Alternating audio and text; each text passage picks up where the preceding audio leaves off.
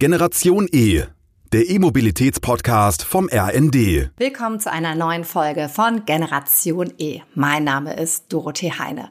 Heute zu Gast Professor Stefan Bratzel, einer der führenden Automobilexperten in Deutschland, der unter anderem Gründer und Direktor des unabhängigen Forschungsinstituts Center of Automotive Management an der Fachhochschule der Wirtschaft in Bergisch Gladbach ist fast meine Heimat. Da freue ich mich sehr drüber.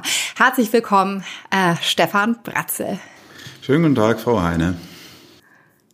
Ich freue mich, dass Sie sich Zeit genommen haben, denn die ist bei Ihnen relativ knapp. Wie ich weiß, Sie sind nämlich heiß begehrt und gefragt. Und bevor wir thematisch einsteigen, heute geht es ein Stück weit um das Thema vernetztes Auto, Zukunft des Auto. Da steckt ja mitten in der Transformation dieses Produkt, dieses Fortbewegungsmittel würde ich Sie bitten, dass Sie einmal erläutern Ihren spannenden Weg und wie es auch zu der Gründung dieses Instituts kam. Ja, ich kam eigentlich äh, da mittlerweile schon vor sehr langer Zeit ähm, äh, hier zu dem Automotive-Thema. Ursprünglich habe ich mal meine Diplomarbeit zur Verkehrspolitik äh, in Los Angeles äh, geschrieben. Äh, es war äh, Anfang der 90er Jahre und so kam ich als Politikwissenschaftler eigentlich zum einem verkehrspolitischen Thema und habe dann damals ähm, in einem Institut an der Freien Universität in Berlin auch Forschungsprojekte mit der damaligen Daimler-Benz-Forschung gemacht und bin dann über einen Umweg in der Industrie, habe dann auch bei Daimler-Benz ein paar Jahre gearbeitet, bei der äh, Daimler-Tochter Smart ähm, damals und äh, dann auch als Vertriebs- äh, oder Business Development äh, Leiter bei einem Softwareunternehmen und bin dann seit 2004 hier ähm, an die Hochschule gegangen und habe äh, mit meinem Beginn hier ein Institut gegründet. Und wir versuchen so ein bisschen die Zukunftstrends der Automobil- und Mobilitätswirtschaft äh, zu ergründen, um ja auch äh, ein bisschen sagen zu können, wo die Reise eben hingeht in der Branche und was so die Erfolgsfaktoren eben der Branche sind. Hm, genau, das ist wahnsinnig spannend. Da würde ich heute auch genauer drauf eingehen. Das Institut, das hat ja sehr verschiedene Forschungsbereiche und am allerliebsten würde ich äh, alle mit Ihnen einmal abklappern, aber ich glaube, da brauchen wir für jeden einzelnen Bereich einen eigenen Podcast. Ein Bereich, auf den ich mich gerne mit Ihnen fokussieren möchte, habe ich eingangs schon gesagt, das ist Connected Car. Und das Institut, das gibt ein Branchenbarometer raus, ähm, äh, Connected Car Innovation Index. Was genau misst denn dieser Index? Ja, wir versuchen so ein bisschen die ähm, Innovationskraft äh, im diesem neuen großen Themenfeld vernetztes Fahrzeug oder Connected Smart Car äh, zu ergründen. Äh, was wir messen, ist sozusagen eben, wie innovativ äh, die Akteure in den verschiedenen Connected Car Feldern sind, angefangen von äh, klassischen äh, Themen wie eben Connectivity, äh, ähm, ja, Anwendungen über Bedien- und Anzeigekonzepte bis hin zu Auto autonomen Fahren oder Fahrerassistenzsystemen. Und das versuchen wir äh, eben gesamthaft äh, oder auch einzeln äh, zu erfassen und versuchen eben so rund 80 Automobilherstellermarken weltweit äh, zu tracken, um zu sehen, wer hat denn Neues in den verschiedenen Connected Car Feldern hier entwickelt und wie weit ist man in diesen Feldern. Und es gibt oder versetzt uns ein Stück weit in die Lage, dass wir diese Trends äh, äh, in diesen Feldern des äh, vernetzten Fahrzeugs relativ schön auf Basis sozusagen der Neuerungen der wichtigsten Akteure tracken können. 80 Stück, das ist ganz schön viel. Da gehen wir auch gleich nochmal drauf ein. Mich würde schon interessieren, wer da vorne ist und wer vielleicht so ein Stück weit Innovation verpennt hat, wenn ich das mal so lapidar sagen darf. Sie haben es jetzt gerade angesprochen und ich weiß, unsere Hörer sind mobilitätsaffin. Nichtsdestotrotz, Sie haben das Thema Connectivity angesprochen. Was zeichnet denn Connectivity aus? Können Sie da vielleicht mal ein paar Beispiele geben, was ein Connected Car ist? Also ich glaube, die ersten Sachen, die einem in den Kopf schießen, sind so, ja, ich möchte gerne bestimmte Musik hören, ich kann vielleicht auch mal was streamen, aber ich ahne, es geht weit darüber hinaus. Ja, also im Prinzip äh, ist, spricht man äh, beim Thema Connectivity ja, ja eigentlich von Anwendungen, äh, die ja Endkunden bereits eben aus der äh, Infotainment-Welt äh, kennen, von klassischen Anwendungen eben ja des iPhones mit den verschiedenen Möglichkeiten wie Spotify und so weiter. Und diese vernetzte Welt, mit denen ja die Kunden bereits quasi ins Fahrzeug kommen, die wird jetzt eben mit dem Fahrzeug verbunden und dann geht es eben um entsprechende sozusagen Anwendungen, die es eben ermöglichen, dass man fahrzeugbezogene Dienste äh, eben äh, nutzen kann, die mit der Außenwelt, mit äh, dem Fahrzeug, mit äh, der Infrastruktur, äh, mit dem Haus, äh, mit anderen Fahrzeugen entsprechend vernetzt sind und dadurch sozusagen Mehrwerte bringen. Und ja, das bedeutet eben auch ähm, das Thema, das vernetzte Fahrzeug, das äh, Connected Car, dass bestimmte Voraussetzungen eben geschaffen äh, werden müssen, die es überhaupt ermöglichen, dass diese äh, äh, ja, Dienste äh, dann äh, ausgerollt werden können. Und am klassischsten ist eigentlich das, was wir vom Smartphone schon kennen, also die klassischen Over-the-Air-Updates, dass quasi das Smartphone immer neue Dienste bekommt. Und genau das wird eben auch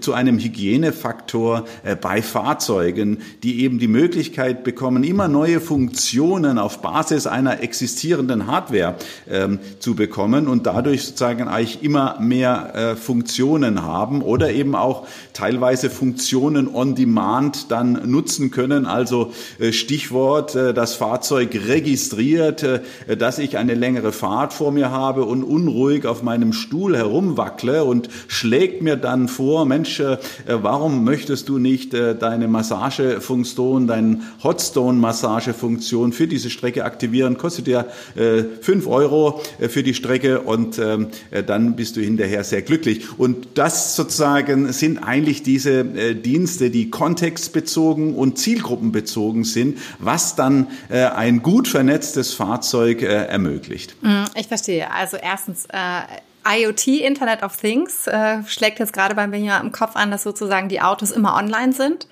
und sozusagen ähm, Software basiert dann auch Updates oder Features, wie jetzt zum Beispiel eine Massage, dann freigeschaltet werden können, weil die Hardware es anbietet.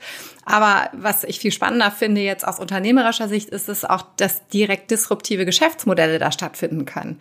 Und ähm, was äh, sozusagen, können Sie da Beispiele nennen, was es aktuell schon gibt? Ich weiß nicht, zum Beispiel Massagefunktionen, die ich dann freischalten kann.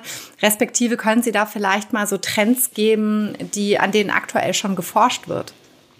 Ja, ich meine, äh, was tatsächlich wenn man so will, eine radikale Veränderung äh, ist im Innovationsbereich äh, für die Automobilhersteller, dass die ja äh, bis vor kurzem eigentlich nur Hardware verkauft haben. Die haben Fahrzeuge produziert und die wurden dann an Endkunden verkauft. Wenn das Fahrzeug im Grunde dann beim Händler stand, dann hat eigentlich der Hersteller gar nichts mehr mit diesem Fahrzeug zu tun gehabt. Und was so ein vernetztes Fahrzeug, ein Geschäftsmodell eben neu bietet, ist, dass man eben ja nicht nur und vielleicht bald äh, auch praktisch nicht mehr zuvorderst an der Hardware äh, verdient, sondern eben kontinuierlich äh, an den Diensten äh, eben äh, verdient. Also es gibt ja verschiedenste sozusagen äh, Szenarien, die werden gerade erarbeitet. Ich meine, wenn man sich sozusagen die großen äh, Felder anschaut, dann ist etwa das Thema des äh, ja, autonomen Fahrens äh, so ein Service, äh, der dann angeboten wird äh, eben und den man dann eben auch freischalten kann. Das heißt, ein Fahrzeug hat dann bereits die Hardware für das autonome Fahren, Kamerasysteme, Radarsysteme, LIDAR-Systeme verbaut und ich sozusagen kann das dann eben monatlich für pro Fahrt oder eben auch jährlich äh, entsprechend äh, dazu buchen. Äh, das Thema autonomes Fahren ist einer der ganz großen äh, Zukunftstrends. Aber prinzipiell sozusagen geht es natürlich weiter. Ein, ein, großes Thema, an dem die Branche im Moment äh, äh auch arbeitet, ist das Thema äh, eben ähm, ja Vehicle to Grid, also dass das Fahrzeug äh, eben Teil des Ladenetzes äh, ist und äh, praktisch äh, eben als virtueller Batteriespeicher ja eben ähm, fungiert und dadurch ähm, eben äh, ja auch Geld verdient werden kann, wenn es etwa äh, Spitzenlast äh, gibt, ja, und das Netz äh, ja dringend äh, Ausgleich äh, braucht, dann könnten sozusagen äh, äh, ja die Besitzer von Elektrofahrzeugen eben dann äh, bestimmte Kapazität ihrer Batterie freigeben und damit äh, entsprechend äh, Geld verdienen, ja, und äh, der Automobilhersteller, der das organisiert oder äh, ein sonstiger Player, der das für die Automobilhersteller organisiert. Der bekommt dann äh, eine Provision sozusagen eben pro Kilowattstunde. Ja, und der Autobesitzer kann auch ein Stück weit davon ähm, entsprechend profitieren. Das sind so äh, ganz spannende äh, Themen, die wir in den nächsten Jahren äh, erleben werden, die auch einen gesellschaftlichen äh, Mehrwert haben, weil äh, wenn wir tatsächlich dann 15 Millionen Elektrofahrzeuge im Jahr 2030 auf deutschen Straßen haben, das ist ja das Ziel äh, der Bundesregierung, dann ist ein riesiger mobiler Speicher eben auch unterwegs und wenn wir den vernünftig nutzen, dann brauchen wir auch das ein oder andere Kraftwerk äh, weniger, das dann äh, eben nicht gebaut werden muss. Also ein großer Vorteil, der eben auch ganz neue Geschäftsmöglichkeiten äh, für äh, die Branche ergibt. Hm. Ja, mit dem eigenen Auto Geld verdienen sozusagen, indem man Kapazitäten freigibt, was Energie angeht, ist natürlich sehr spannend. Ähm, genau, da wird sicherlich ein Meilenstein sein, was so die Regulatorik angeht der Politik, also wann es auch gewisse Anzahl an äh, Elektrofahrzeugen auf der Straße geben soll. Ob das dann erreicht wird, äh, das Thema Ladeinfrastruktur ist ja ein sehr großes und wird auch sehr kritisch beäugt, aber darauf will ich gar nicht einsteigen, da haben wir schon genug drüber gesprochen hier. Ähm, Sie haben es aber jetzt eben schon gesagt, das Thema ähm, auch ein Teil des Indexes ist das autonome Fahren. Und ich muss ganz ehrlich sagen, ich habe einige Tesla Fahrer auch in meinem Freundes- und Bekanntenkreis und die sind alle so ein bisschen enttäuscht, was das Thema autonomes Fahren angeht. Und ähm, jetzt ähm, haben sie sich ja 80 Autohersteller angeguckt. Gefühlt dachte ich, jetzt, Mensch, spätestens 2030 kann ich jetzt während der Fahrt arbeiten. Aber ich glaube, das dauert noch ein bisschen länger, oder? Was sagen Sie? Was ist Ihre Meinung? Oder was sagt, ja. was sagt der Index? Ja, also wenn wir uns äh, sozusagen hier die Entwicklung der letzten Jahre so ein bisschen anschauen, dann ist es tatsächlich so, dass äh, man beim äh, Thema äh, autonomes Fahren äh, vor ein paar Jahren, ja, wenn man diesen ja, berühmten Hype-Cycle äh, von Gartner anschaut, äh, sozusagen auf dem Gipfel der überzogenen Erwartungen war, wo man quasi gedacht hat, schon sozusagen morgen geht's los und das waren eben überzogene Erwartungen. Mittlerweile ist man so ein bisschen am Tal der Enttäuschungen angekommen ähm, und bewegt sich jetzt äh, ja tatsächlich auf dem Weg Richtung der wirklichen zusätzlichen äh, Produktivität zu. Ähm, ganz konkret äh, sozusagen gibt es schon erhebliche Fortschritte beim Thema autonomes Fahren.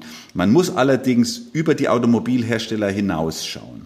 Ähm, wenn wir jetzt sogenannte Level-3-Systeme anschauen, dann äh, haben wir ja in Deutschland den ersten Hersteller weltweit mit Mercedes, der äh, tatsächlich im letzten Jahr in einem beschränkten Betriebsumfeld ähm, tatsächlich so ein autonomes System angeboten hat, wo zum ersten Mal dann der Automobilhersteller verantwortlich ist für das Fahren und der äh, Fahrer sozusagen kann sich tatsächlich mit anderen Dingen beschäftigen, äh, etwa Mails schreiben oder äh, ein Filmchen äh, schauen. Allerdings nur in einem beschränkten Anwendungsfall, im Moment im Stau bis 60 Kilometer auf bestimmten Strecken, äh, die dann äh, ja auf der Autobahn äh, freigegeben sind. Aber natürlich ist äh, ja in den nächsten Jahren äh, eben äh, schon ein bisschen vorherzusehen und äh, daran wird auch entwickelt, dass äh, ja nicht nur 60 Kilometer der Anwendungsfall ist natürlich etwas klein, äh, sondern eben 100, 120 Kilometer dann gefahren werden kann auf der Autobahn und ich meine Hände vom Lenkrad nehmen kann und mich mit was anderem beschäftigen kann. Also dieser Trend kommt und das, äh, ja, wenn es mal 100, 120 Kilometer sind und ich fahre auf die Autobahn und drücke dann meinen Highway Pilot äh, ein und der fährt tatsächlich äh, meine Strecke, dann habe ich einen Mehrwert und ich kann andere Dinge tun, was wiederum auch ein schönes Geschäft ist, weil während dieser Zeit kann ich natürlich konsumieren, ich kann einkaufen, äh, ich kann ähm, was weiß ich, äh, äh, auch schlafen, wenn ich, wenn ich möchte. Äh, Aber wenn wir sogenannte Level 4, Level 5 Systeme anschauen, also was man unter Robotaxis oder Roboshuttles äh, versteht, da müssen wir unseren Blick deutlich über die Automobilherstellerwelt äh, erweitern. Und ähm, wenn wir uns dann äh, die Systeme in USA und in China äh, anschauen, da gibt es schon erhebliche Fortschritte.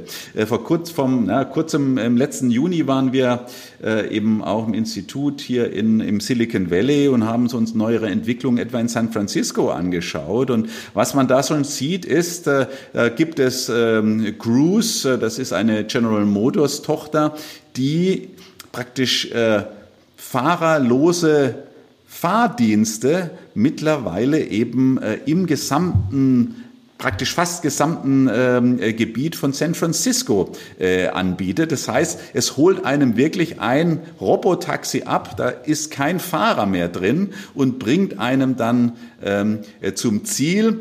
Das funktioniert in vielen Fällen sehr gut, allerdings ähm, ja noch nicht hundertprozentig. Äh, gerade als wir da waren im Juni haben sich äh, 14 Robotaxis an einer Kreuzung versammelt, äh, ja und äh, gingen nicht mehr vor und nicht mehr zurück, äh, so dass nach zwei drei Stunden diese Taxis dann manuell weggefahren werden mussten. Also es läuft noch nicht alles rund, aber was dieser Fall zeigt und San Francisco ist kein einfaches Anwendungsgebiet. Sie kennen das vielleicht.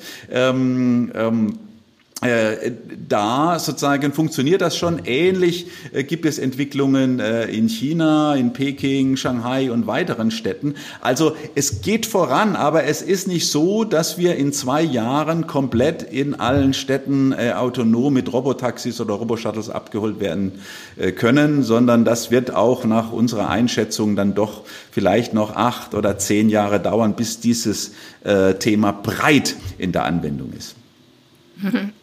Könnte natürlich ein Gamechanger sein. Einmal in Sachen klimaneutrales Fortbewegen. Also auch, ich denke jetzt an ähm, Shuttles, dass ich dann von Hamburg aus über Nacht nach München fahre, vielleicht sogar in einem Schlafshuttle. Und äh, es war sehr spannend. Wir hatten den Sascha Meyer, den CEO von Moja, äh, hier zu Gast, der auch ähm, ganz interessanterweise Einblicke gegeben hat in das Thema autonomes Fahren dass es äh, aufgrund des Fachkräftemangels einfach auch entscheidend sein wird für Geschäftsideen wie Moja, ähm, also sozusagen auch Shuttles, wo man gemeinschaftlich von A nach B fährt, weil sonst das Wachstum gar nicht geschafft werden könnte. Aber ganz interessant war auch sozusagen, äh, dann sind Sie wieder dran, äh, Edge Cases, was passiert denn, das würde ich echt gerne mal hören, auch aus San Francisco, was passiert denn, wenn ein, ähm, ein Shuttle-Gast eingeschlafen ist oder einen riesengroßen Kühlschrank mit transportieren möchte?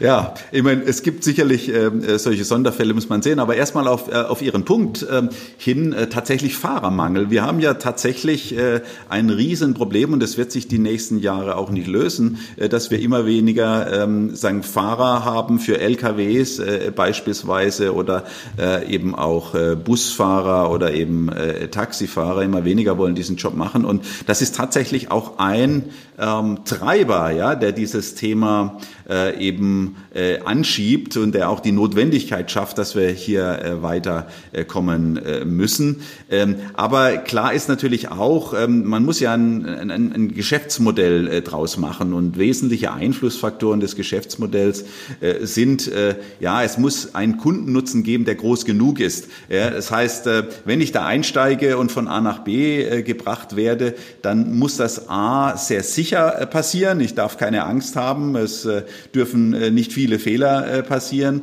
Äh, und es muss natürlich dann irgendwie zu Kosten passieren, die erträglich sind, gegebenenfalls unter den Kosten eben von normalen Taxen ist, sonst ähm, wird das auch nicht stattfinden.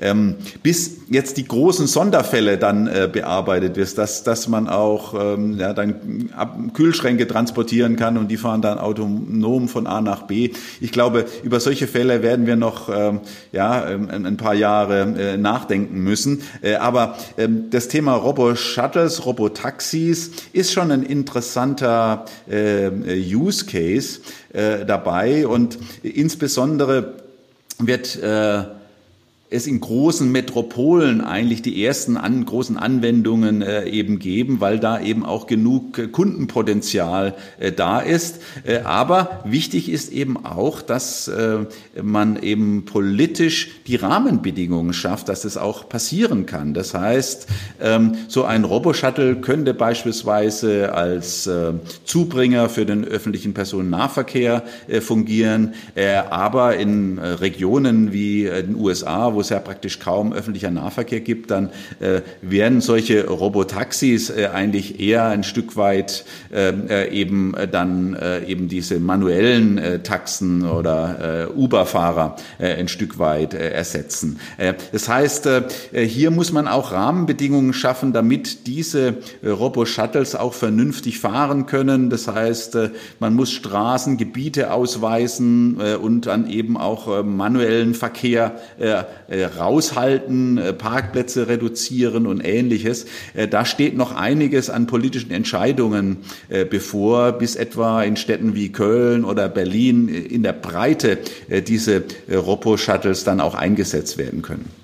Hm, ja, ich glaube auch in der ganzen Diskussion rund, die, rund um die Infrastruktur, da wäre ich später auch noch mit Ihnen äh, drauf zu sprechen gekommen, ich würde es jetzt vorziehen, habe ich manchmal das Gefühl, dass wir uns noch ganz stark immer auf den Verkehrsträger konzentrieren und nicht auf das, was eigentlich für den Menschen gut ist. Also sozusagen, dass wir wollen gar nicht das Auto von der Straße haben, sondern wir wollen überlegen sozusagen, wie sieht denn die Mobilität des Menschen eigentlich aus? Und dann finde ich, wäre doch eigentlich es ganz logisch zu sagen, wir gucken mal, wie würde dann die Mobilität der Zukunft aussehen?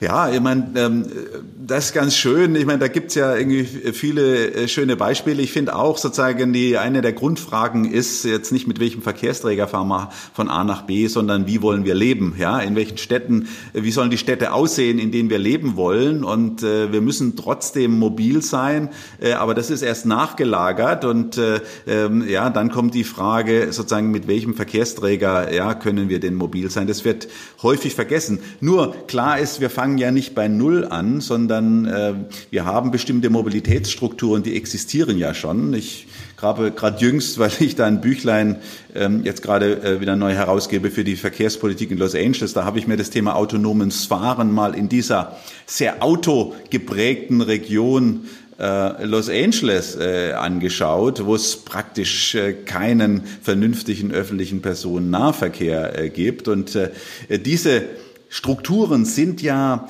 sehr autoaffin bereits. Das heißt, äh, jeder hat sich praktisch auf ein entfernungsintensives Mobilitätsmuster bereits eingestellt und jeden Tag fährt er eine Stunde ähm, von A nach B. Und diese ja, Strukturen, die können wir nicht in 10 äh, und nicht in 20 Jahren äh, wieder in hohe Verdichtung zurückbringen. Und wenn man hier etwa das Thema der, des autonomen Fahrens bringt, bringt, dann wird autonomes Fahren sicherlich eher im Ownership-Modell stattfinden. Das heißt, äh, ja, ich kann diese langen Strecken, wo man häufig in Los Angeles im Stau steht, eben dann äh, ja sehr relaxed verbringen, weil das Auto fährt ja äh, die Strecke alleine und ich kann dann ähm, eben schon relaxen oder eben ja auf der Strecke nach Hause einkaufen oder äh, ja äh, mir ein Filmchen anschauen.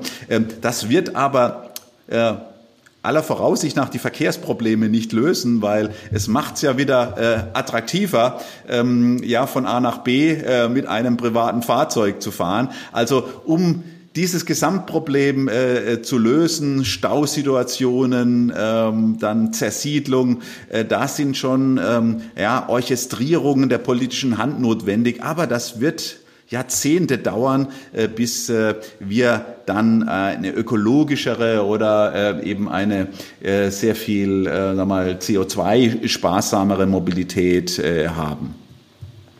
Ja, leider, weil die, die Zeit, die drückt ja. Ich würde gerne noch einmal kurz zurückkommen auf ähm, so alternative ähm, Mobilitätskonzepte wie Robotaxis oder Roboshuttles. Sie hatten gesagt, Sie waren jetzt im Silicon Valley. Ich frage mich, Wer sind denn die Hersteller? Also sind das innovative Startups oder stecken da auch etablierte Hersteller hinter? Weil ich frage mich manchmal, wenn ich jetzt schon auf den Elektromobilitätsmarkt gucke, da drängen jetzt ja doch sehr, sehr viele Hersteller, Tesla mal ausgenommen vielleicht, die wir überhaupt gar nicht kennen. Hm. Und ja. Ähm, ja. Ja, Sie haben völlig recht. Also äh, das ist ja das Spannende eigentlich, äh, was wir in im Moment oder die letzten zehn Jahre bereits erlebt haben, dass die Automobilindustrie ja bislang eigentlich äh, in ihrem eigenen Universum war, mit ihren eigenen Paradigmen, ja, und ab und zu mal kam ein neuer Hersteller dazu, aber im Prinzip sozusagen war man eigentlich ja immer mit sich allein und plötzlich sozusagen ja wird dieses Universum durch ein Mobility-Universum mit Connectivity-Player erweitert, die teilweise teilweise viel größer und viel stärker sind als die Automobilhersteller selbst. Das ist neu. Äh, und wenn man äh, das Thema autonomes Fahren anschaut, dann äh, sieht man, dass etwa mit der stärkste Player ein Digitalplayer Alphabet ist, also die Google Muttergesellschaft, die eben mit Waymo eben bereits seit vielen Jahren autonome Robotaxi in Phoenix, Arizona testet, aber auch jetzt in, San Francisco in, in Kalifornien Kalifornien äh, testet. Es gibt äh, in China einen Player, der heißt Baidu, der am weitesten äh, ist. Und das ist eigentlich das ja, Counterpart, das chinesische Counterpart eigentlich zu Google, die aber auch sozusagen autonome Fahrzeuge und autonomes Fahren anbieten. Wir haben mit der Intel-Tochter Mobileye einen großer Player im Bereich autonomes Fahren. Und Sie sehen, da haben wir noch keinen Automobilhersteller genannt. Ähm, äh, mit Cruise äh, haben wir einen Automobilhersteller zwar, äh, der aber eingekauft wurde von General Motors. Ja. Äh, es zeigt sich gerade bei diesem Thema autonomes Fahren haben wir es plötzlich mit völlig neuen Akteuren äh, äh, ja, zu tun, die eben in diese Branche hineinkommen und die zählen also mit zu den stärksten Akteuren. Und was man nicht vergessen darf, beim Thema autonomes Fahren geht es nicht nur um das autonome Fahrsystem, also die Hardware- und Softwarekombination, ja, die ähm, eben dazu äh, das ermöglicht, dass diese äh, äh, Autos autonom fahren. Es geht auch um eine digitale autonom basierte Mobilitätsplattform. Ja, das heißt, wer ist denn der Player, der eine Mobilitätsplattform hat und eine genügende Anzahl von äh, ja, Mobilitätsinteressierten hier auf diese Plattform kriegt? Äh, ja, und da Schön kann man auch wieder schauen, ja, wer sind denn die großen Player? Da äh, haben wir natürlich wieder so eine Google, die da sehr stark ist mit Google Maps. Wir haben äh, ja auch ähm, in äh, äh, China ein, ein, ein, ein Uber-Wettbewerber, der heißt Didi Chuching, der so eine große Plattform hat, ja, ähm, wo ja pro Tag eine äh, Million Fahrten vermittelt werden, ja, und äh, das kommt eben noch mit dazu. Es ist nicht nur ein Geschäft von äh, Hardware und Software, sondern äh, wir haben es mit äh, Plattformplayern äh, zu tun, die einem noch zusätzlich natürlich, während man eben in so einem Robotaxi sitzt, einem ja äh, Mehrwertdienste verkaufen wollen. Ja, die Zeit, äh, ja, das wissen wir ja äh, vom äh, Internet, die kann man ja bepreisen, ja, die ist ja werbewirksam und äh, auch solche Geschäftsmodelle werden eben im Moment entwickelt und es sind eben bei weitem nicht nur die Automobilhersteller, die da mitmischen. Ja, spannend. Also ich habe jetzt schon ganz viele Visionen im Kopf. Aber jetzt mal die ketzerische Frage, haben denn dann etablierte Automobilhersteller überhaupt eine Chance, so einen Transformationsprozess hinzulegen, dass sie mit dem, was es da an technischem Know-how und Innovations-Know-how nötig ist, um überhaupt bestehen zu können, also kriegen die das hin? Was ist da Ihre Prognose? Naja, es wird schon so etwas äh, geben in den nächsten Jahren wie, ich nenne es ja gerne einen Kampf der Welten, ja, ähm, wo wir tatsächlich in einer Situation sind, dass neue Kompetenzen äh, notwendig sind, um erfolgreich zu sein. Und ähm, wir haben ja ein paar von diesen Kompetenzen, insbesondere im Bereich Software, Daten, äh, Artificial Intelligence, schon angesprochen. Das ist nicht der ursprüngliche Kompetenzbereich äh, der Automobilhersteller, die eigentlich gut waren beim Thema der ähm, ja, äh, Hardware-Produktion oder sind wir mal böse des Blechbiegens, da sind die sehr, sehr gut, äh, aber nicht in diesen Digitalthemen. Das müssen sie sich im Moment hart erarbeiten. Und äh, das äh, sozusagen ist eine ganz, ganz große, ähm, sag mal, Transformationswelle. Äh, die Automobilhersteller müssen diesen Kompetenzwandel hinkriegen. Und ein zweiter großer Punkt ist, sie müssen neue Kooperationen eingehen, um erfolgreich zu sein. Einerseits, um ihre Kompetenzdefizite auszugleichen. Andererseits, weil eben diese äh, Kompetenzen vornehmlich eben Player haben, äh, die sehr viel größer und stärker sind als sie selber. Die kommen aus dem Software- und Datenbereich. Ja, und das sind die Automobilhersteller auch nicht so gewohnt gewohnt. Ein Automobilhersteller war eigentlich immer gewohnt, eher so vertikal zu kooperieren. Ich bin der OEM, äh, ihr seid die Lieferanten, ja, mit euch kooperiere ich und dann, verhalten, äh, dann unterhalten wir uns über äh, einen günstigen äh, Preis. Und jetzt sozusagen haben wir eine Situation, da muss man eher auf der horizontalen Ebene miteinander sprechen und äh, auch das fällt ihnen schwer. Aber das größte Problem ist vielleicht das Thema Kultur und Organisationsstrukturen. Wenn ein Automobilhersteller plötzlich ein Software- und Datenkonzern werden muss, weil das die zentralen Kompetenzen der Zukunft ist, dann muss die Kultur in den Unternehmen eben auch sehr stark Software- und Datenbasiert sein. Die Organisationsstrukturen und Abläufe müssen eigentlich eher einem Digitalunternehmen gleichen. Und das fällt schon sehr, sehr vielen Unternehmen schwer. Deswegen eben auch ein Stück weit Kampf der Welten. Wenn man so will, haben die Automobilhersteller aber erkannt, dass sie in diese Richtung gehen müssen. Ob äh, es am Ende gelingt, wird man in den nächsten 10, 15 Jahren sehen. Ich glaube, dass einige Player diesen Weg nicht äh, erfolgreich beschreiten werden und äh, dass wir quasi ein neues Universum der Automobilität erleben, wo plötzlich ja, einige der Digitalplayer, die wir kennen, eben auch im Mobilitätsbereich, auch im Autobereich eine wichtige Wertschöpfungsfunktion erfüllen werden.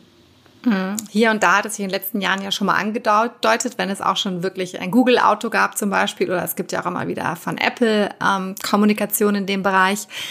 Äh, ich finde das wahnsinnig spannend und äh, finde es auch ähm, extrem faszinierend. Aber ich glaube auch sozusagen das Thema Agilität in solchen großen Tankern, die seit vielen, vielen Dekaden in Strukturen sind. Und wenn ich auch gucke, wo sie in Deutschland angesiedelt sind, sind das nicht unbedingt Regionen, äh, wo man so offen ist, sozusagen, um vielleicht eher ähm, vertikal zu agieren.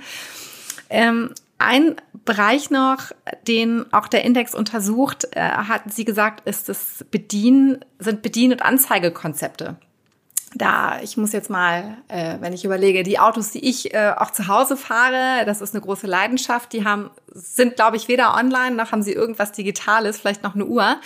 Und wenn ich dann aber mit einem Sharing-Auto äh, unterwegs bin, was ein elektrisches ist, das sind ja wirklich ähm, riesengroße Unterschiede. Aber was untersuchen Sie denn da? Was ist es in der Tat das, was ich als Nutzer, als Fahrer, Fahrerin eines Autos sehe, die Bedienelemente und oder sind es auch noch andere? Ja, es geht eben deutlich äh, schon darüber hinaus. Also es geht nicht nur hier um die Umsetzung von analogen Bedienelementen äh, hin zu digitalem, sondern äh, was wir ja jetzt schon in Serienautos haben, ist äh, Augmented Reality Elemente, dass sozusagen äh, die Pfeile äh, und Navigationshinweise direkt auf die Straße projiziert werden äh, direkt auf die, ja direkt auf die Straße projiziert werden. Ne? Ähm, äh, was wir sozusagen auch haben, ist ja diese großen Hyperscreens, äh, ja, die äh, verschiedenste Möglichkeiten bieten. Aber äh, es geht deutlich weiter. Das heißt, es äh, es gibt Sprachbediensysteme, die sehr ausgefeilt sind. Aber ich glaube, wir werden ähm, eben in kürzester Frist eben Avatare auch im Auto sehen, äh, äh, ja, mit denen wir reden können, äh, die einem Vorschläge machen und es ist ja so, äh, dass äh, ja nicht nur der Fahrer ähm,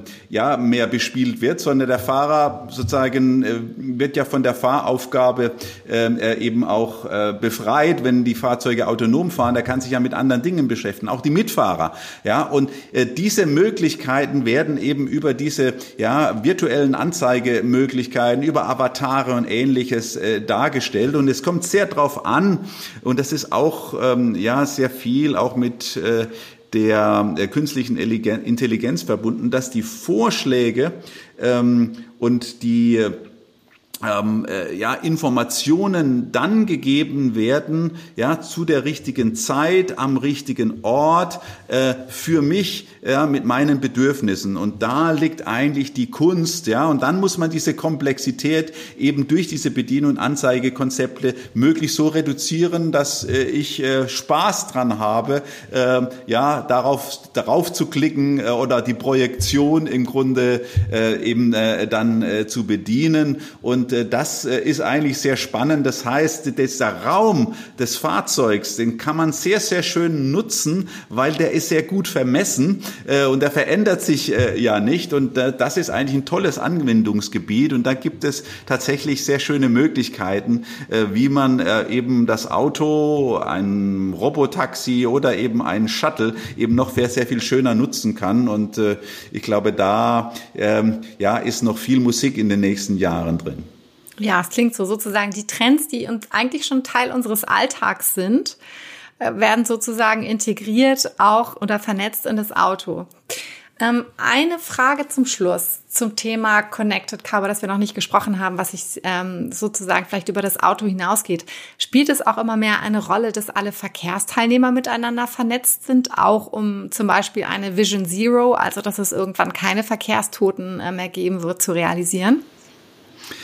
Ja, ich meine, das ist eine große Vision und ähm, eine Gefahr sozusagen äh, bei diesem Begriff der Vision Zero, also dass null Verkehrstote oder gar keine Unfälle mehr passieren. Ich glaube, äh, der führt ein bisschen die Irre. Es wird immer Unfälle geben, auch mit vernetzten autonomen Fahrzeugen äh, dabei. Aber die Zahl äh, der Verkehrs Toten kann man erheblich reduzieren. Ich glaube, da äh, darum geht's. Und äh, es ist ja tatsächlich so, äh, dass das Thema Vernetzung äh, ja schon weit vorgedrungen ist. Es gibt ja jetzt schon entsprechend Serienanwendungen, zwar in kleinem Maße, ein Hersteller, äh, äh, der eben äh, eben dann äh, ja mit anderen Fahrzeugen, mit der Infrastruktur entsprechend vernetzt wird und dadurch kann man schon äh, sehr viele Unfälle reduzieren. Aber ich meine, ein Thema, was wir natürlich schon auch immer haben, ist das Thema Thema äh, Datenschutz, äh, auch das Thema Big Brother äh, is watching you, wo wir ein Stück weit aufpassen müssen und auch abwägen müssen, wie viel Vernetzung äh, wollen wir denn haben, wie gewähren wir denn tatsächlich äh, eben auch dann noch äh, äh das Thema äh, des Datenschutzes, also wenn jeder äh, mit einem GPS-Signal, das äh, jeder zugreifen kann, äh, eben herumlaufen, ähm, da sind auch Angriffsmöglichkeiten, äh, die vielleicht nicht so witzig sind. Im Übrigen bedeutet das auch immer das Thema Cyber Security. Äh, ja, müssen wir auf ein ganz neues Level heben mit der, der Vernetzung äh, der Fahrzeuge, insbesondere wenn sie dann autonom fahren. Also es gibt hier noch viel zu tun und man muss natürlich hier auch immer ein Stück weit abwägen, äh, wie viel Zukunft will wir denn haben, äh, wie viel äh, ja, an äh, Daten und ähnliches will man denn auch abgeben. Aber die Chancen sind enorm und manchmal ähm, habe ich schon ein bisschen den Verdacht, dass wir beim Smartphone Smartphone immer hier auf äh, ja, äh, ja, den, äh, ähm, ja, den, äh, die Geschäftsbedingungen irgendwie anklicken. Ja, ich will, ich will, ich will meine Daten äh, abgeben, weil es eben angenehmer geht. Aber beim Auto, oh nee, äh, beim Auto wollen wir es dann gar nicht, äh, obwohl wir viele Daten ja bereits äh, an äh, Google und Apple äh, abgetreten haben. Aber das Thema Datenschutz wird ein großes Thema sein und die Automobilhersteller tun wirklich gut daran, äh, zu sagen, halt mal, wir passen auf eure Daten irgendwie sehr stark auf. Das könnte auch ein großer Mehrwert sein, äh, der die Akzeptanz äh, bei äh, potenziellen Nutzern eben dann fördert. Mhm. Ja, ganz spannend sozusagen, wie emotional anders Devices, sei es jetzt ein Auto oder ein eigenes Mobiltelefon, behandelt werden. Ein auch ein Thema Daten, wo ich wahnsinnig gerne noch tiefer einsteigen würde, aber ich fürchte, das müssen wir in einem zweiten Podcast mal machen und ich bin gerade ähm, ziemlich geflasht sozusagen, was sie an Insights und Beispielen gegeben haben und äh, spüre auch eine ganz große Leidenschaft und entzündet bei mir auch eine Leidenschaft. Deswegen, äh, Stefan Bratzel, vielen, vielen Dank für, die, für das wirklich spannende Gespräch. Es war wahnsinnig kurzweilig und für Ihre kostbare Zeit. Schön, dass Sie zu Gast waren. Prima, vielen Dank, Frau Heiner. Hat Spaß gemacht. Noch viel Spaß den Hörern. Ja, danke. Das war Generation E, der E-Mobilitäts-Podcast vom RND.